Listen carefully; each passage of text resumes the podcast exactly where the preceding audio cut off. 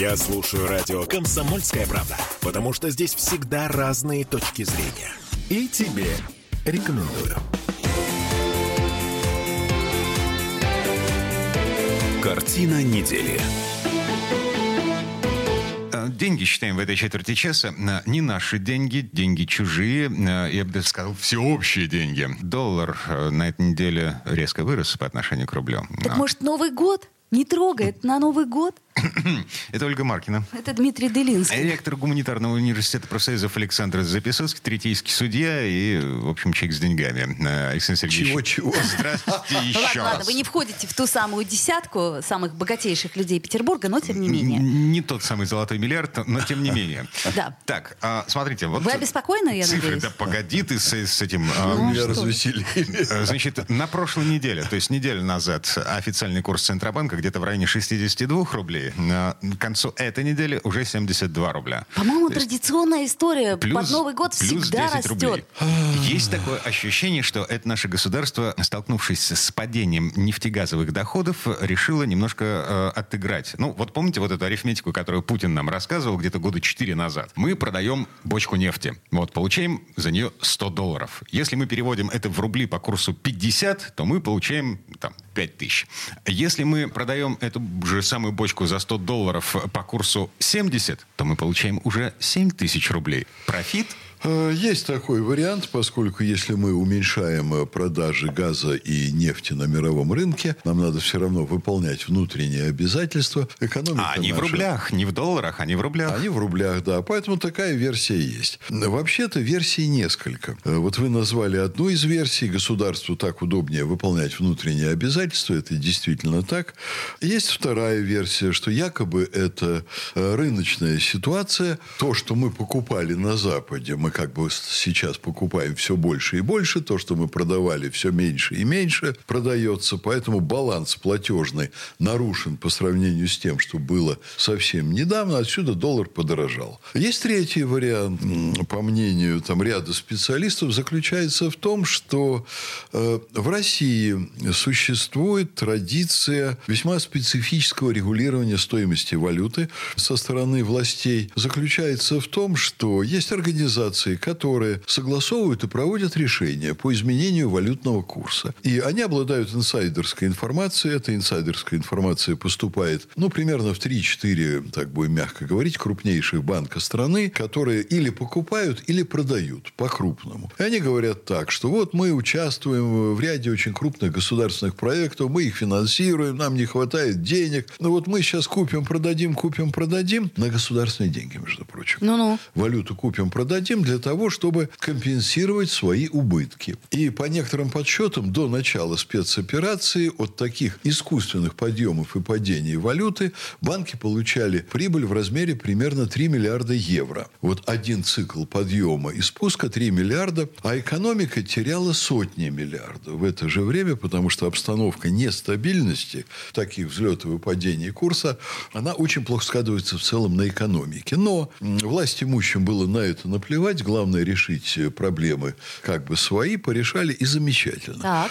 Вот сейчас очень похоже по некоторым признакам на то, что реализуется именно вот этот вариант. Так Э, значит, для экономики это плохо получается? ну, это ничего хорошего в этом нет. Любые вот такие скачки для экономики это очень плохо. Хотя для начальства это, конечно, удобный способ пополнения бюджета, регулирования бюджета, поднять доллар. Но сейчас посмотрим, опустится или не опустится. Если быстро опустится, значит, это очередная спекуляция. Если не опустится, то, конечно, это способ пополнения казны, поскольку если бы власти хотели, чтобы доллар стоил сейчас 50 рублей, то ровно так оно бы и было. Ну, это понятно, да. Но я обращу внимание на что.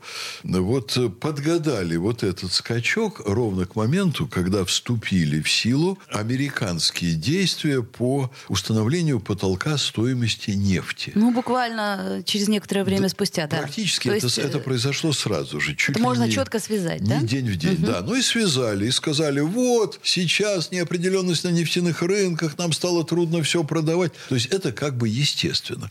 Я сильно сомневаюсь, что это естественный процесс, потому что естественные процессы, они идут существенно дольше. А вот если вот принять версию спекуляции, то произошло нормально. Ну, и если принять версию изменения государственного курса с целью пополнения рублевой казны, то тоже там это все нормально. Так что я за одну из двух версий. Это или спекуляции очередные, либо пополнение рублевого бюджета таким путем. Вот нам очень уверенно было на днях сказано, что у нас с экономикой все в порядке, у нас будет с экономикой все в порядке, военные действия не разорят Россию. Ну, в общем, это в пользу того, что государство радуется тому, что приток огромных рублей в казну будет сохранен. При любой продаже нефти и газа, там, ну, по нефти ожидается сейчас нашим государством, по нашим подсчетам, примерно 7% потери.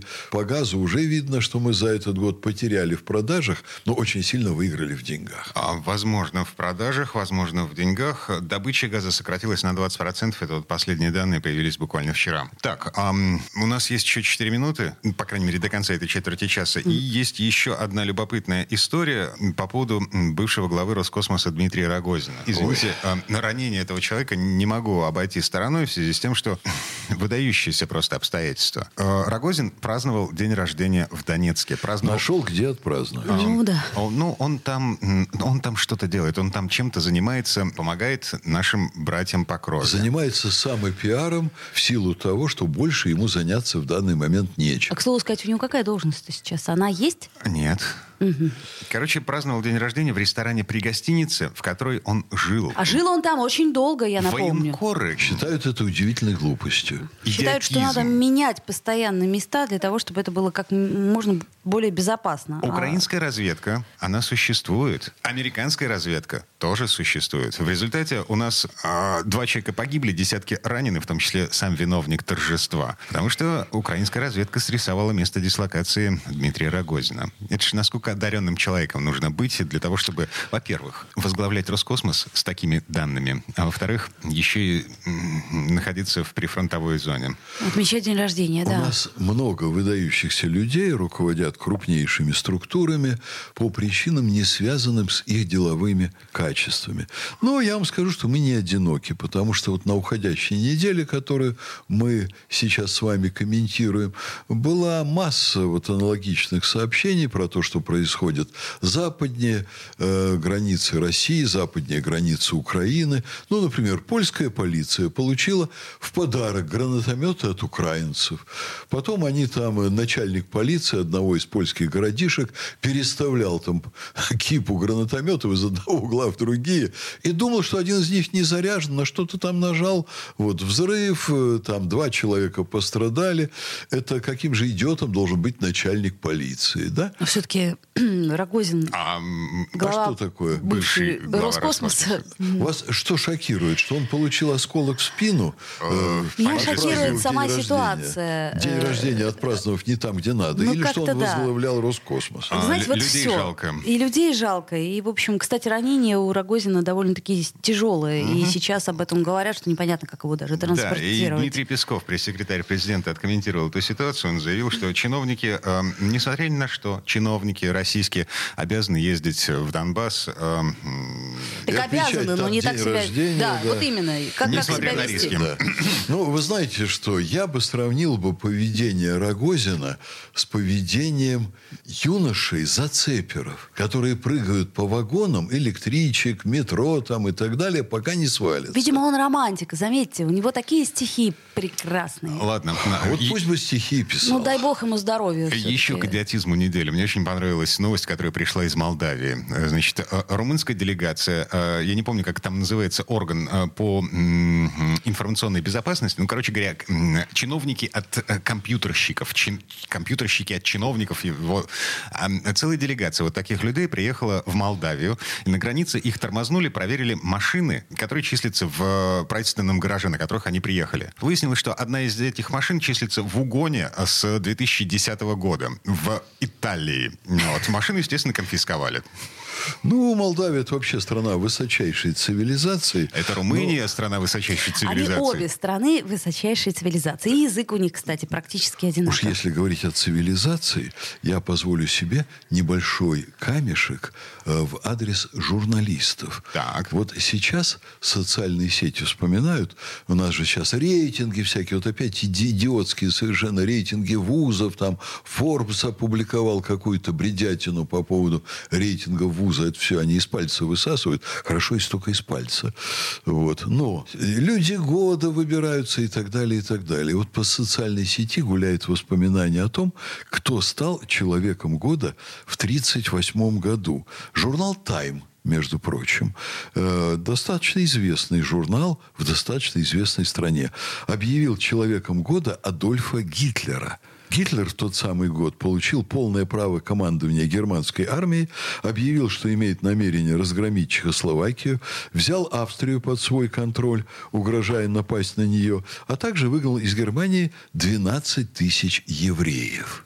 Ну так ведь и Путин становился человеком года по версии журнала «Тайм». Я думаю, что это не повод ставить Путина в один ряд с Адольфом Гитлером, но это повод подумать о некоторых громких именах и их значимости. Сейчас за деньги действительно можно стать знаменитым, но куда в 1938 году смотрели э, руководители журнала «Тайм», мы теперь видим. А, но точно не в светлое будущее. А, увидели, да. Увидели будущее, конечно. Ладно, подумаем над этим, пока идет реклама. Вернемся буквально через пару минут.